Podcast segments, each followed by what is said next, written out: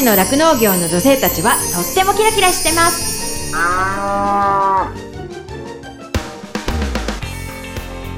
広尾町で酪農家をしています。マドリンことカバキまどかです。十勝ウーマンフロンティア。この番組は農業酪農王国十勝からキラキラしている方の活動や取り組みそして魅力をお伝えしていきます。今日のゲストは深川市の溝口農場で働く溝口めぐみさんです。えー、めぐみさんはですね、深川市出身でですね、非農家で生まれ育ったんですけれども、ご縁があってご主人と結婚して、今のね、溝口農場で働くことになりました。稲作、そして肌作では大豆や小麦などを作っていて、トラクターなどもね、バンバン乗りこなすめぐみさんはですね、二人の息子さんのお母さんでもあります。えー、北海道女性農業者ネットワーク北人ネットで会長を務めております。また、溝口めぐみさんの農家の生活だったりとか、あとプライベートの話など、いろいろお話聞かせていただきました。えー、深川市はですね、空知管内にあるんですけれども、旭川市まで車で45分くらいだそうなんですよね。で、そこで働くめぐみさんのことだったりだとか、あと、私もですね、この北人ネットというのの会員になっておりまして、ぜひ聞いていただきたいなというふうに思います。十勝ウーマンフロンティアこの番組は JA 広尾北海道酪農のサポーター日展配合飼料公園のゼノアック日本全薬工業 JA ネットワーク十勝十勝ごちそう共和国豊かな牧場づくりに貢献明治飼料株式会社の提供でお送りします。日展配合飼料は酪農家の笑顔と乳牛の健康のためにこれからも北海道の酪農をサポートしていきます。人も動物も満たされて生きる喜びを日展配合飼料。動物未来。見つめる。広がる。ゼノアック日本全薬工業は動物が持っている未来の可能性を見つめ見出し。動物と人間との関係が今よりもっと輝かしく素晴らしいものに広がっていけるようチャレンジし続けます。明治資料は牛を愛して70年人を愛して70年共に笑い共に悩み共にチャレンジをしてきました。これからも牛とあなたのそばに明治資料株式会社。十勝ウーマンフロンティア。十勝の酪農業の女性たちはとってもキラキラしてます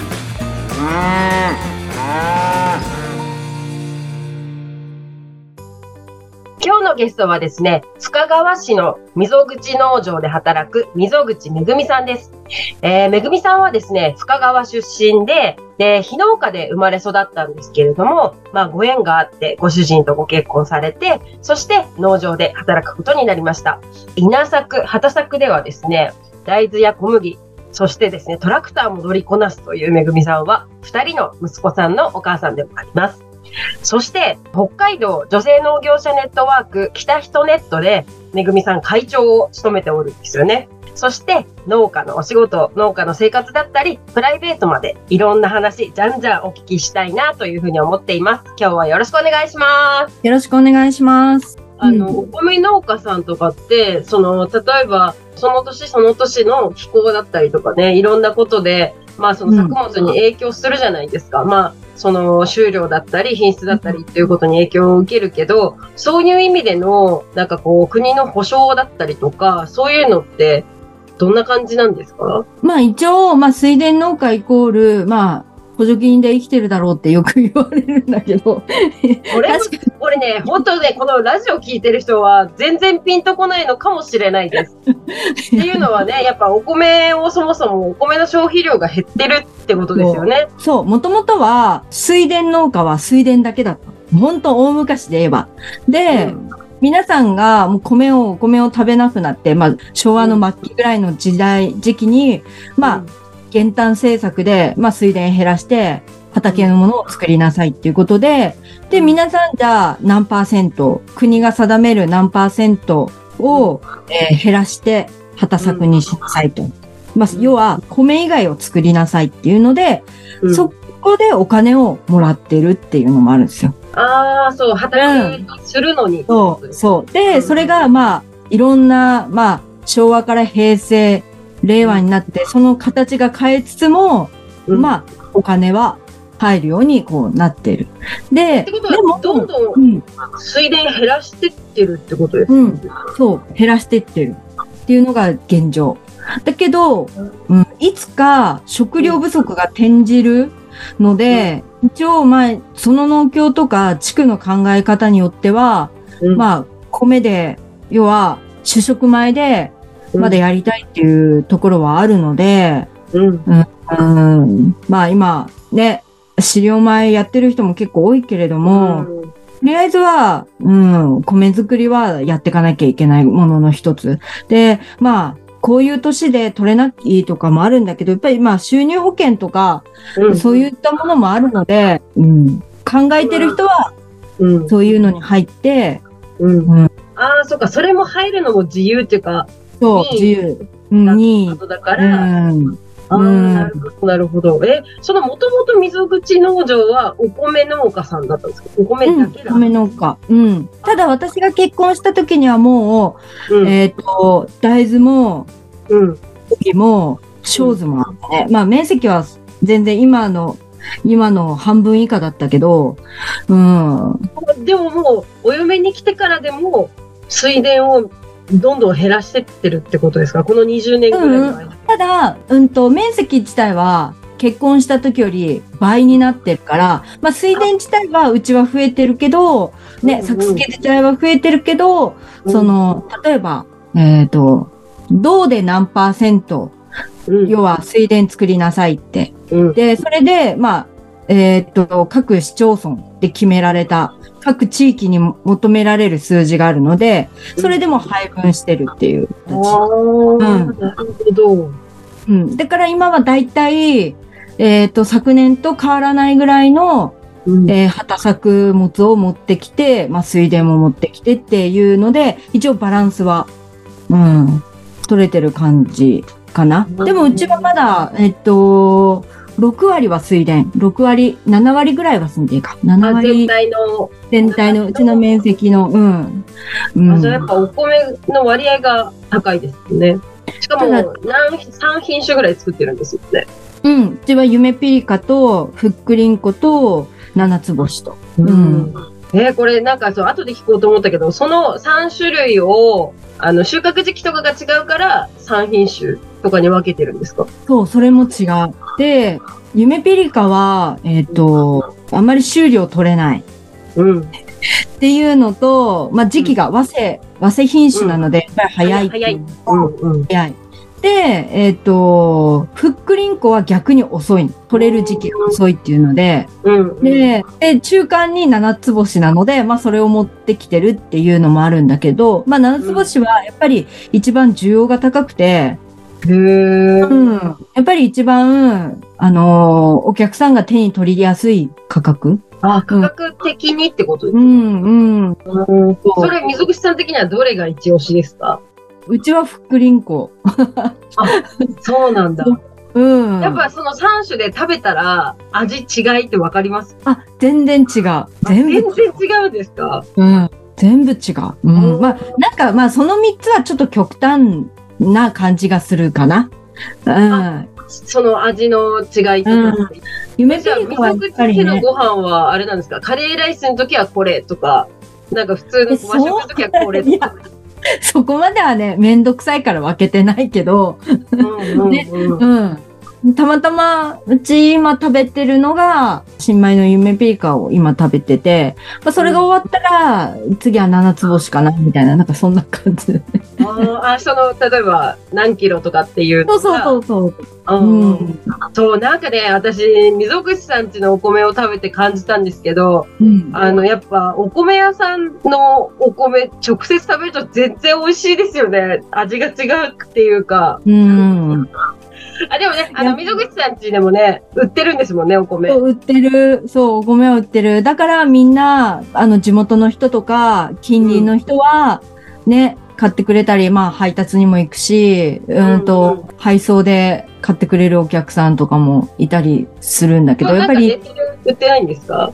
ネットでは売ってないんだよね。だからもう個人的のもうやりとりって、もうやるって。だからなんか口コミで、こう、やり取りが増えていくっていうのを、うん。だけど、お店を、自分のネットショップを出したいっていうのはちょっとあって、うん。うん、今ちょっと考え中です。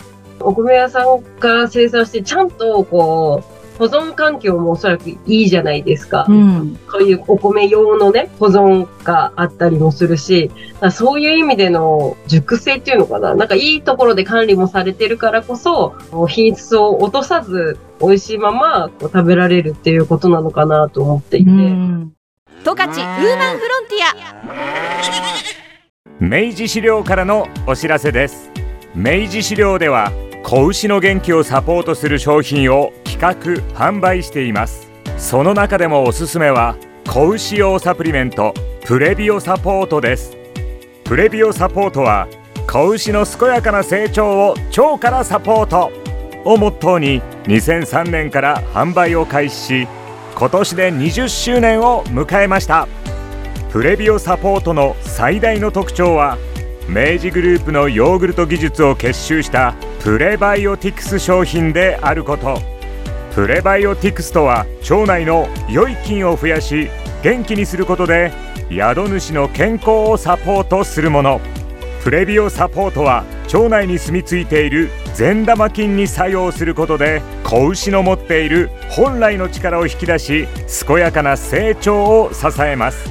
明治資料からのお知らせでした。十勝ウーマンフロンティア。一般の人に伝えるにあたって、そのお米を例えば何キロなりで買うじゃないですか、5キロとかうん。10キロなり。で、そうやって買って、冷蔵庫の方がいいんですか？絶対冷蔵庫。あ、絶対冷蔵庫、その封を開けたら、封を開けても絶対冷蔵庫。あのね、野菜室がいいかな。野菜室に封を開ける前だったら、別に常温でもいいんですか？うん。だけど、うちの家の、あの、お米を入れるストックっていうか、あの、米びつって言えば昔風の言い方うんで。はいはい。それは本当に、要冷蔵の米びつなの。へそれ専用の。うん。すごーそれお米農家さんは普通に持ってるんですか、いやー、わかんない。冷たいってことですよね。冷たいっていうか、10度ちょっとぐらいなのかな本当にずっと、そう、ひんやりしてて、で、30キロ丸々入るんだよね。すごい。うちはもうそれ。うん。なんか虫が出るのが嫌で。夏。ね。ううん。夏こんだけ暑いから、うん。あの、お相当ちゃんと綺麗に、うんあの、保管する入れ物っていうか、昔のなんていうの？なんかガシャガシャする、ガシャッと押したら出てくる。うん。あれはもう、ちゃんと、あの、綺麗にしないと、うもう、ん、うん、蝶々が出ちゃうね。蝶々。ああ、虫が蝶々になるってことですか？そうそう。蝶々っていうか変な、変な虫飛んだりするうんから。なんか小バエみたいなやつ。5倍目、うん。だから、うん。やっぱり、もし、一番いいのはやっぱり少量で買って、冷蔵庫にあ、入まあ、れとくのがそれこそ4一番いい。キロなり5キロなりで買って、そうそうそうそうそう。で、野菜室に入れておくっていうのが、うん。やっぱそれで味は全然違うってことですもんね。違う。常温にしとくとやっぱり劣化はするよね。精米した後はね。うん。うん。だからそれを遅らせるのはやっぱり冷蔵庫っていうのと、あとは虫がつかない。なるほど。ぜひ皆さんこれはね、やってみると、お米が変わる。味がね、美味しいままこう食べれるってことですよね。そうです。で、あと、スーパーとかで買うときには、ちょっと値段、そんなに変わらないと思うので、やっぱり本当にそのものの、ちゃんと生産者がこうバーコードで見たらは入ってるものを買うのが、ぱり一番美味しいかなと思います。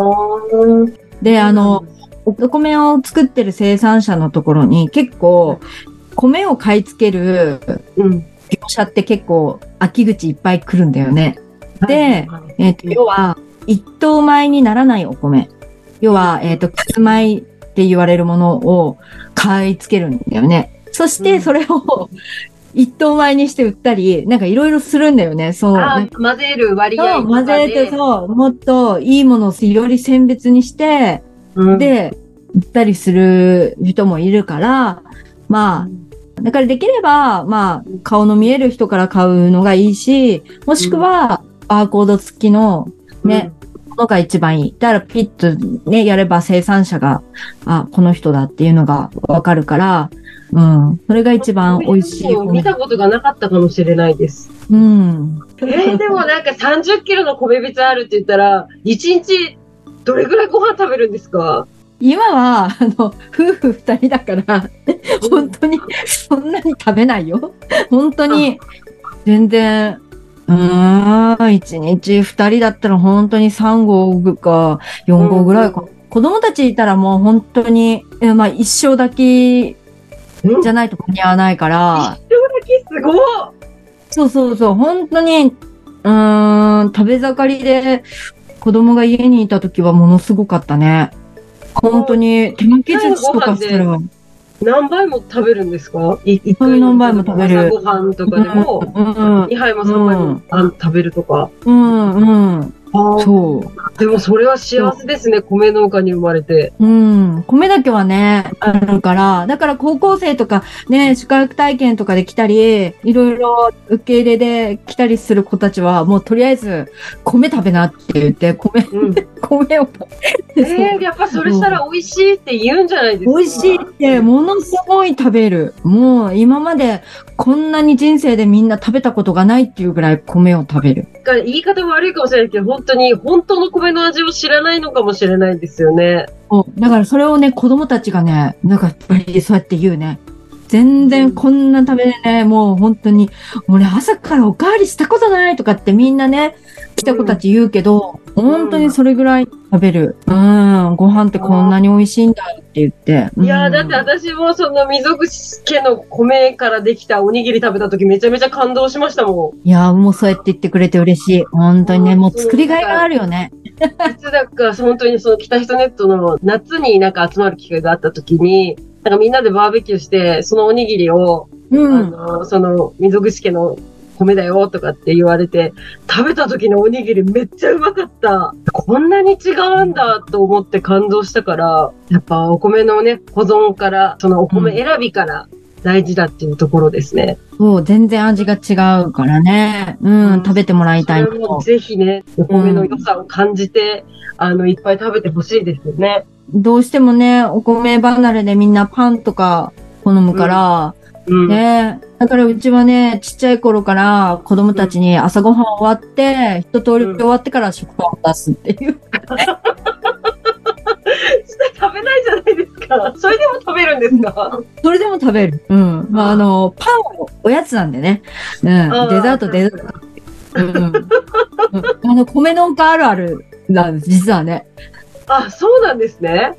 そうそうそう。米農家あるあるで、えっと、パンはおやつ。ああ、そうなんですね。そう。で、未だにみんな、どこの、うん、農家さんでも、仕事の合間のおやつはパン。うんうんうんうんうんうん。休憩とかでね。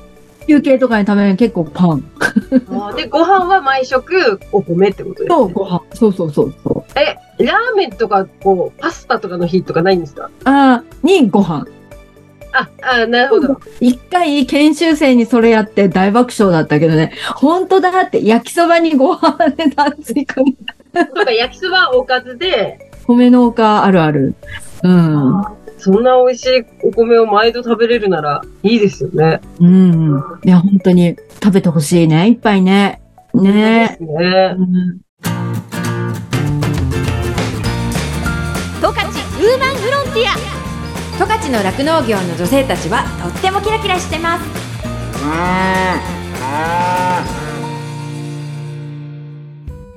エンディングです。番組のブログもありますのでジャガのホームページからチェックしてくださいね。メッセージ応募フォームもありますのでぜひご意見ご感想もお待ちしています。再放送は毎週火曜日の夜7時から7時半です。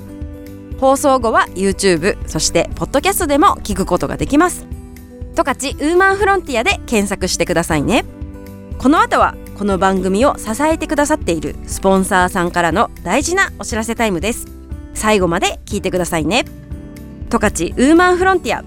ここまではマドリンことかばきまどかがお送りしました。どうもありがとうございました。JA サラベツからのお知らせです。サラベツ村は十勝平野の南西部に位置する豊かな自然に恵まれた地域で農業は主に豆類小麦馬鈴薯天菜の畑作4品を中心にキャベツグリーンアスパラトウモロコシなどの野菜類を取り入れた畑作農業。毎日およそ7万リットルの牛乳を生産する酪農業。年間およそ600頭の黒毛和牛を生産する畜産業です。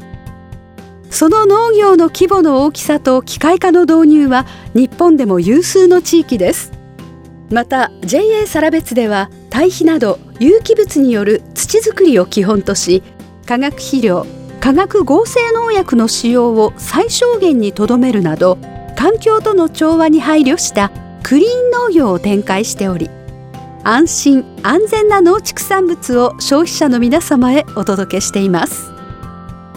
道の駅サラベツでは旬の時期にはじゃがいもやグリーンアスパラなどの農産物生産高日本一の金時豆や小豆といった豆類サラベツ産小麦を使ったうどんでんぷん地元の工房で作られたチーズなどの加工品村内のすももの里で収穫したすももの特産品として飲むヨーグルトやリキュール酒ドレッシングジャムジサイダーなどのすもも関連商品も多数取り揃えています。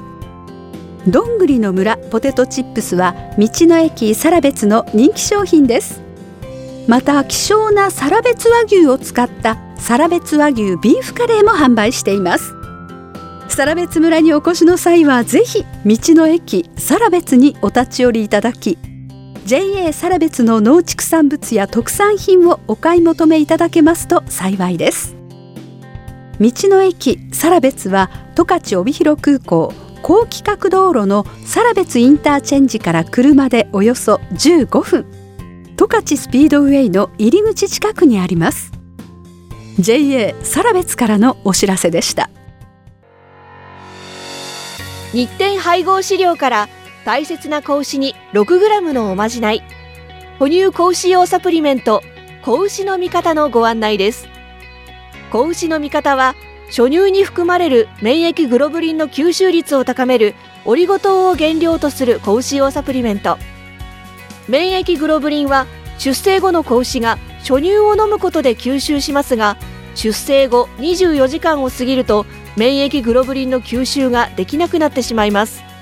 子牛に初乳に含まれる免疫グロブリンをできるだけ早く多く吸収させることは子牛の健康な成長のためにとても重要です。日展配合飼料の子牛の味方は初乳中の免疫グロブリンの吸収をサポートするサプリメント。使い方は簡単です。初乳に子牛の味方を一歩を混ぜて飲ませるだけ。分娩後1回目と2回目の哺乳の時にご使用ください。免疫グロブリンの吸収を高め感染症などからあなたの子牛を守ります。子牛の健やかな成長のために 6g のおまじない子牛の味方は日展配合飼料から発売中です。日展配合飼料からのお知らせでした。JA 疲労からのお知らせです。疲労町では新規就農希望者を募集しています。現在疲労町の酪農家の半数以上が新規就農者によって経営されており道内有数の新規就農受け入れ地域となっています。将来酪農家になりたい。動物が好き。酪農に興味があるなどまずは農業のきっかけを疲労町から始めてみませんか？大切なのは酪農をしたい。酪農経営をするという夢を諦めないことです。サンタの町広尾町があなたの夢を応援します。詳しくは JA 広尾内の広尾町担い手センター電話番号015585-2121までお問い合わせください。広尾町は新規就農を目指す皆さんをお待ちしています。JA 広尾からのお知らせでした。私自身もですね疲労町で酪農していてその仕事自体はそのまあ、冬はね寒かったりとかあと大雨が大変とか大雪が大変とかすごい大変なこともいっぱいあるんですけれどもそれでも頑張ろうっていうふうにさせてくれる牛たちとあと一緒にこう頑張れる仲間がいるっていうのがすごく大きくってそういう仲間がいるからこそ続けていきたいしここに住んでいきたいなっていうふうに感じれたところでもあるのでその人の温かさが自慢の疲労町でねぜひたくさんの人に酪農を始めてほしいなっていうふうに思っています。動物未来見つめる広がる。ゼノアック日本全薬工業は動物が持っている未来の可能性を見つめ見出し。動物と人間との関係が今よりもっと輝かしく素晴らしいものに広がっていけるようチャレンジし続けます。日展配合飼料は酪農家の笑顔と乳牛の健康のためにこれからも北海道の酪農をサポートしていきます。人も動物も満たされて生きる喜びを日展配合飼料。明治資料は牛を愛して70年人を愛して70年共に笑い共に悩み共にチャレンジをしてきました。これからも牛とあなたのそばに明治資料株式会社。十勝ウーマンフロンティア。この番組は JA 広尾北海道酪農のサポーター日展配合飼料。公園のゼノアック日本全薬工業。JA ネットワーク十勝。十勝ごちそう共和国。豊かな牧場づくりに貢献。明治資料株式会社の提供でお送りしました。